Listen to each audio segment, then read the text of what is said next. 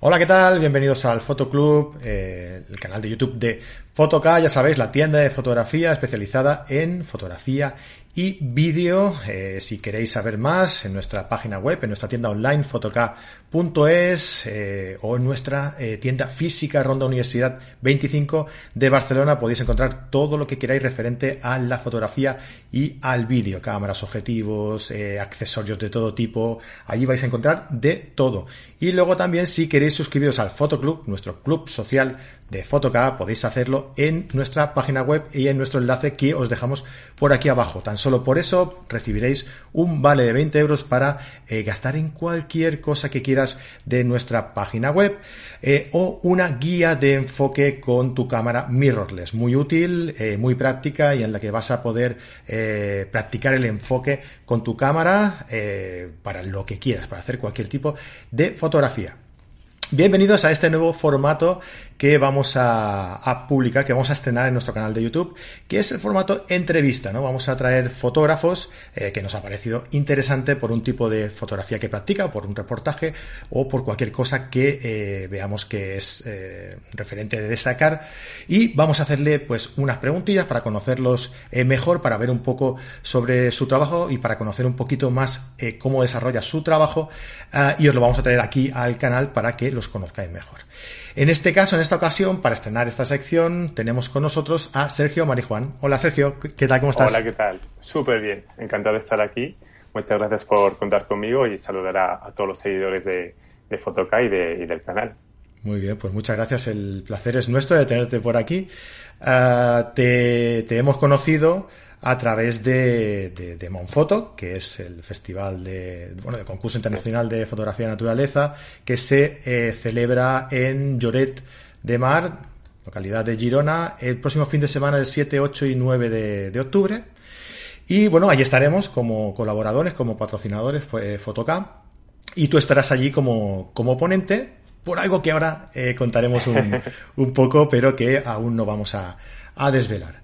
Eso es. Antes de empezar, cuéntanos un poco sobre ti, porque tú eres eh, fotógrafo de naturaleza, eres, yo creo que te consideras como conserv conservacionista, ¿verdad? Eh, fotógrafo de sí. naturaleza y autodidacta, ¿no? He leído por ahí que, que, sí. que te gusta. Sí, exacto. Yo empecé de, de forma autodidacta, uh -huh. eh, pues como mucha gente que estamos en el mundo de la fotografía de naturaleza, por esa inquietud, ¿no? Por conocer, por la curiosidad, por, por la pasión. Eh, y entonces sí comencé de forma autodidacta y como bien comentabas, eh, bueno, al, fin, principio empiezas como todo saliendo al campo un poco de forma amateur y luego vas tomando más en serio hasta que llega un punto en el que también pues ya no, no solo quieres hacer fotos artísticas por ponerle un, adjetivo y bonitas, sino que buscas también cierto impacto y contar ciertas historias. Entonces ahí entras lo que tú comentas de, la fotografía de, conservación, que es lo que he estado haciendo en los últimos años y que es eh, justamente hilándolo con lo que comentabas también ahora, lo que hablaré sobre eh, en Monfoto, que como bien dices, pues será, dará lugar en, en, octubre. Y bueno, también voy a hacer un poco de, de, spam porque animo a todo el mundo a ir, no solo por, por mi ponencia, sino que es como una pequeña gran familia y que cada vez que vamos ahí aporta muchísimo y da, y da mucha energía. Entonces, sí, me dedico a la fotografía y entre ellos uno de mis grandes intereses es la fotografía de, naturaleza. Además, pero no solo fotografía de naturaleza, porque también he visto por ahí que también haces fotografía de boda y déjame decirte que, bueno, no sé, no sé ahora, ahora me dirás si, si aún lo haces o, te da tiempo para hacerlo también o no, pero, pero me da la sensación de que la fotografía de boda te ha servido de alguna forma para, uh, pues para practicar la narrativa visual de una historia y aplicarla también en la fotografía de naturaleza, ¿verdad? Pues sí, mira, me ha servido para más cosas de, la que, de las que pensaba. Eh, punto número uno, sí que sigo eh, haciéndola. Eh, es decir, que me gusta un montón, porque uh -huh. ya sabes que, bueno, ahora ya menos, pero antes era como, wow, hace bodas, es como no tiene nada más que hacer y, y se dedica a eso. Y pero que además la... con la fotografía de naturaleza igual no, no acaba de casar bien, ¿no? O sea, no, no, no concibes ah, con un fotógrafo que haga fotografía de boda, sí. que a la vez se especializa también en fotografía de naturaleza, es algo sí. extraño, ¿no? Es que soy un poco heterogéneo, ¿sabes? Porque si me conoces es como que hay cosas como piezas sueltas, pero que luego como que unen los puntos y, y da cierto sentido. Entonces, eh, mira, eh, yo empecé con la fotografía de naturaleza, entonces yo estaba acostumbrado a trabajar pues, con sujetos que no te hacen caso, por decirlo así. Al final el, animal no se va a poner al atardecer donde quieres, mirándote, etcétera.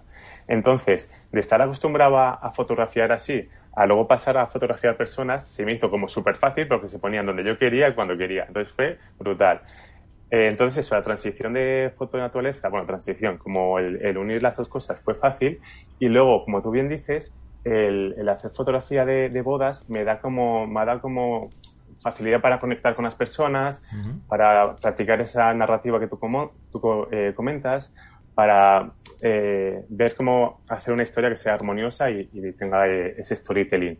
Entonces, es un poco eso, heterogéneo, un poco distinto, pero todo al final tiene su aplicación y como ya habréis hablado alguna vez, la fotografía es una herramienta y luego todo hay, hay un mundo donde expresarte y donde poder eh, hablar de ciertos temas y todo vale, ya sea macro, eh, retrato, etcétera, es maravilloso. Es una herramienta y un, mundo maravilloso.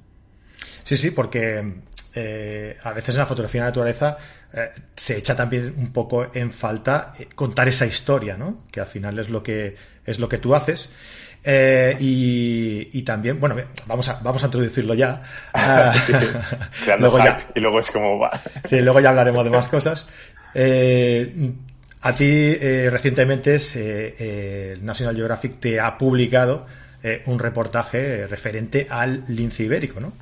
Y, claro, lo, más destacado de, esa historia quizá es, aparte del trabajo de, conservacionismo, ¿no? que representa el hecho del, estudio del comportamiento del, lince ibérico, ah, es esa historia, esa narrativa con la, con la que lo cuentas, con la que utilizas para contar esa historia del, lince ibérico y que yo me imagino que te ha ayudado bastante a que el resultado sea que National Geographic al final te haya publicado este reportaje, ¿verdad? Sí, la verdad que fue un trabajo de, unos cuatro años y, realmente ha sido mi primer proyecto grande. Y bueno, es como que, no sé, como hacer pleno, ¿sabes? Haces tu primer proyecto y acaba publicado en la, revista más prestigiosa a nivel, a nivel mundial. Pero, como tú comentabas, lo importante hoy en día, eh, al menos por lo que yo estoy viendo, y eh, son, es contar historias y, cuestionarnos ciertas preguntas como cómo nos relacionamos con el mundo natural, qué posición tomamos ante ciertos problemas y cómo, cómo manejamos esa estrecha línea, esa fina línea entre el ser humano y, el mundo, mundo natural. Entonces, ahí entra de lleno la, el storytelling, la narrativa, y ya no solo hacer una foto bonita, sino hacer un conjunto de fotos que tengan impacto y que además tengan esa, ese mensaje que llegue más profundo y haga cuestionar, por ejemplo, eh, estas cuestiones que, que, comentaba de cómo me relaciono yo con el mundo natural, qué puedo hacer y si este problema empatizo o no y, y si hay un cambio de, de, actitud ante, ante ello. Entonces, eh, lo que comentaba, ahora ya es como, no es tan importante hacer la foto bonita del animal, sino hacer ese conjunto de imágenes, saber relacionarse con las personas, saber, eh, pues, eh, eso ya no es una vista estrecha, sino muy, mucho más amplia ante un problema de, eh, o ante un, ante un sujeto, vaya. Porque, en realidad, ¿por qué, ¿por qué este reportaje y no otro, no? O sea, podrías haber hecho un reportaje de cualquier otra cosa, ¿no? ¿Por qué un reportaje sobre el lince ibérico? Bueno, pues te lo cuento así un poco resumido, porque fue de una forma muy, muy orgánica. Yo en 2014 eh, yo no me había planteado nunca fotografiar linces, me parecía como algo súper difícil, como algo que no estaba a mi alcance. Entonces, eh, un conocido me comentó de un sitio en Andújar en el que se podía eh, llegar a ver y yo pues cogí mi coche, cogí el todoterreno, me fui para allá, bueno, sin camping gas, sin saco, bueno, tenía un saco de dormir, pero de estos super cutres, dormía en los asientos atrás del coche, etcétera. Entonces como que eh, el estar allí, el llegar a verlo, el, hablar con la gente, que me contara la historia del animal, de la especie, pues me, enamoró. Entonces yo seguí yendo a, fotografiarlo y luego, pues mira, he de decir que fue gracias a, Monfoto, porque Monfoto está muy ligado a, esta historia y al desarrollo de, mi proyecto.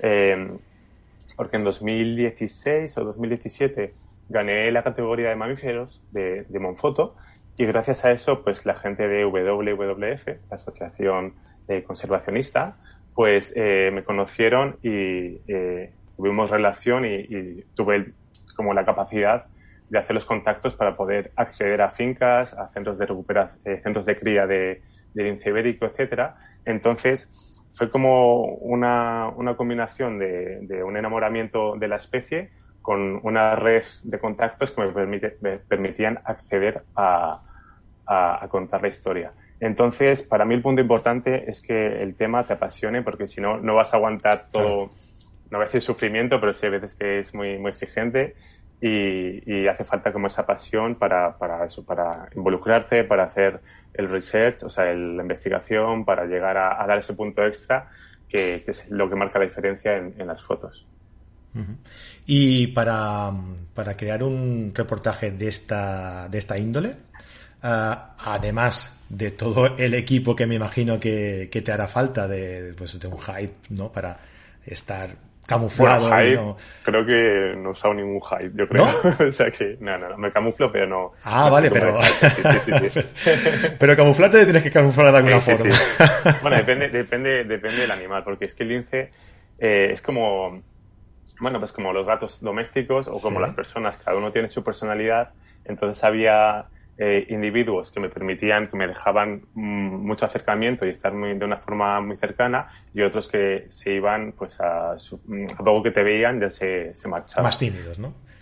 Exacto, entonces sí. te puedo decir que está tumbado con linces a 8 metros y con otros linces a 50 metros se iban. Entonces depende qué, qué individuo, pues hace vale. falta camuflarse o, o, no.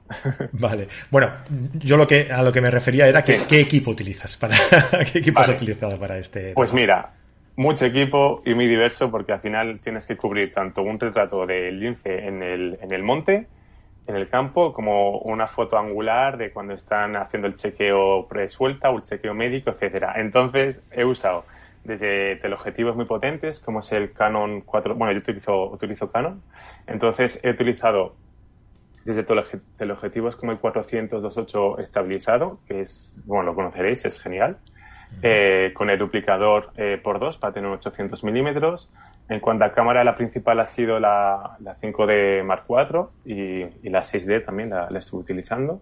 Y luego, eso, respecto a objetivos, pues 24-70, 70-200, 16-35, eh, también ópticas fijas porque me gusta también eh, el carácter que tienen, que aunque pongas la misma focal en un zoom y en un fijo, también tiene un, eso, un carácter muy distinto. Yo utilizo 50 milímetros y 35 milímetros también. Entonces, he de decir que yo empecé usando mucho el teleobjetivo y que las fotos más interesantes han sido luego con angulares, ¿sabes? Es como el paso para atrás, ¿sabes? Y es como no, no, el teleobjetivo no la soluciona todo y cuentas más con una escena más abierta y, y el 1635 ha sido el, el, creo que la clave para, para ello.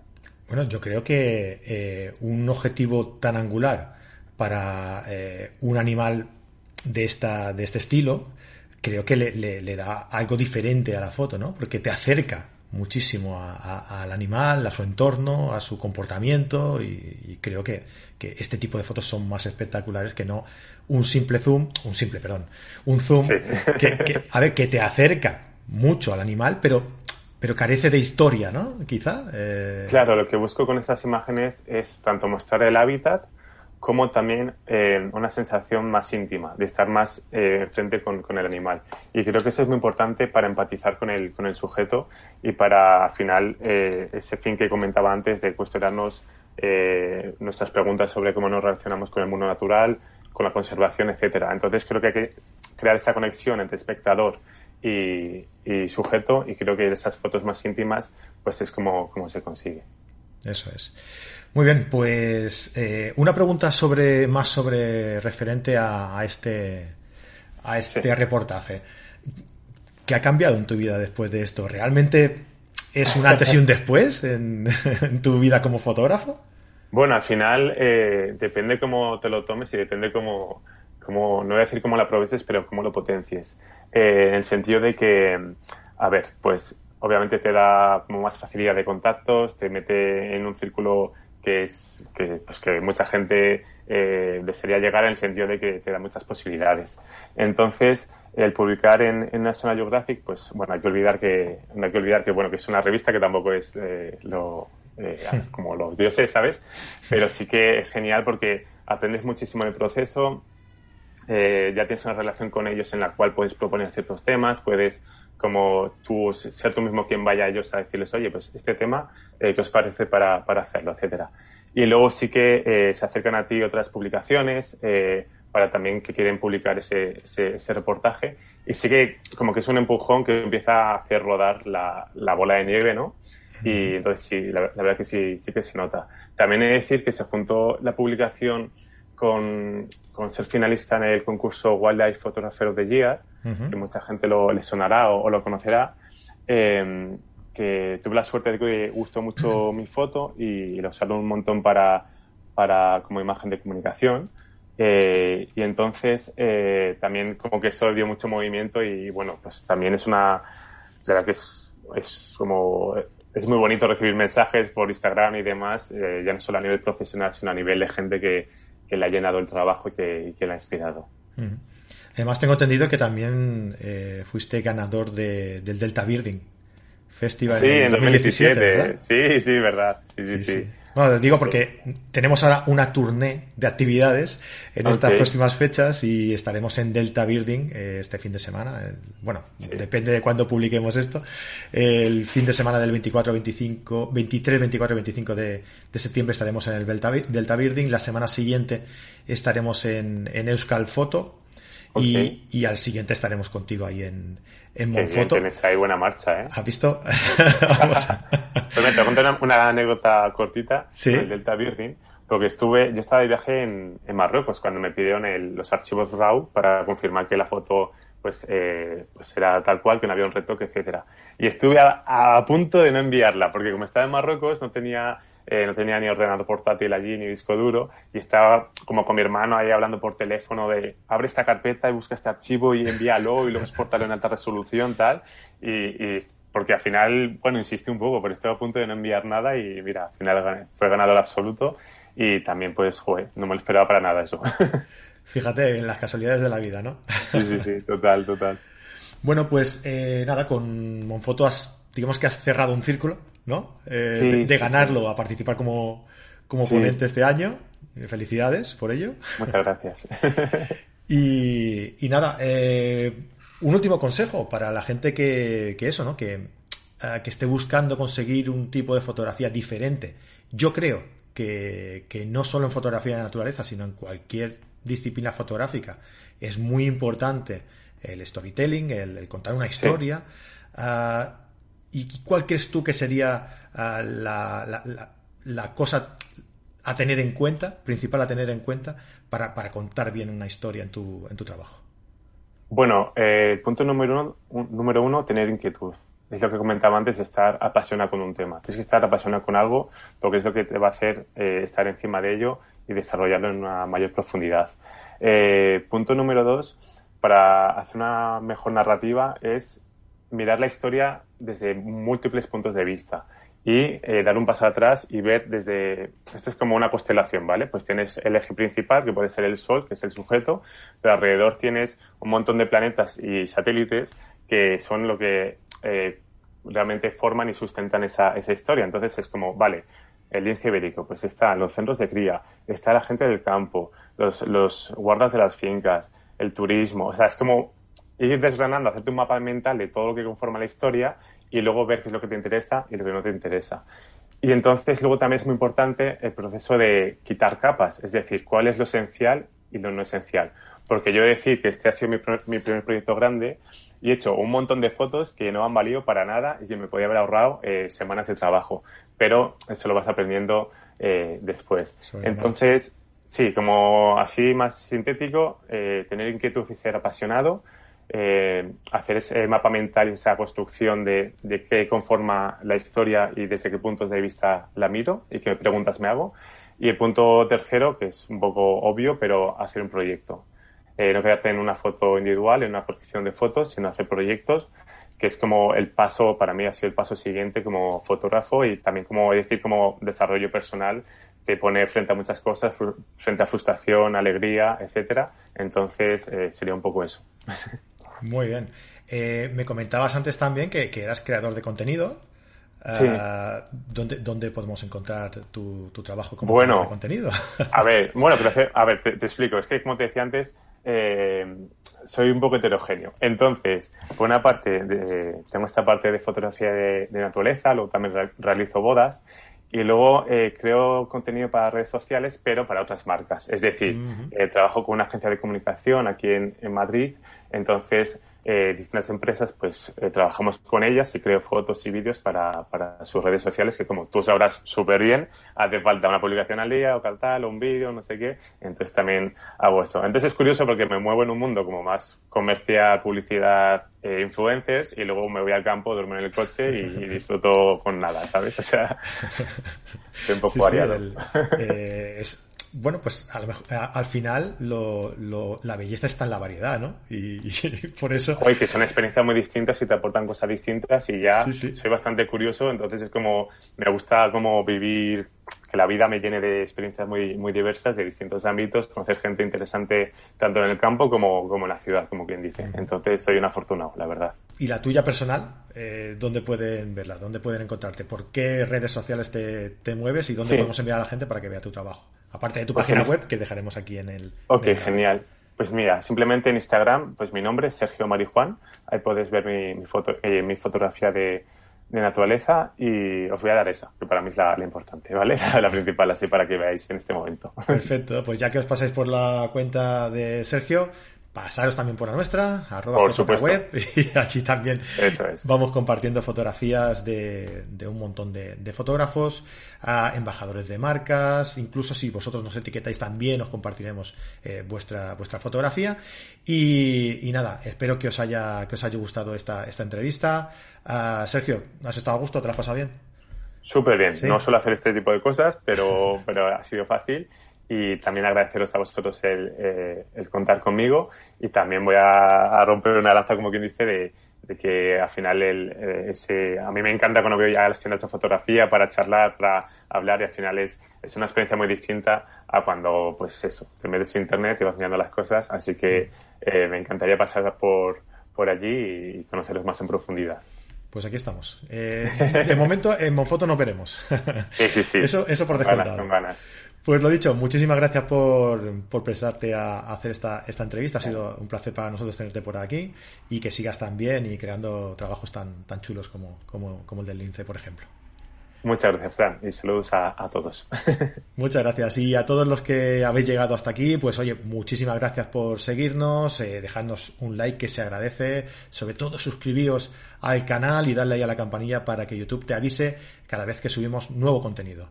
Ah, déjate un comentario a ver qué te ha parecido el trabajo de, de Sergio y te leemos. Nos vemos en el próximo episodio, en el próximo capítulo, en la próxima entrevista. Hasta entonces, hasta luego. Hasta luego.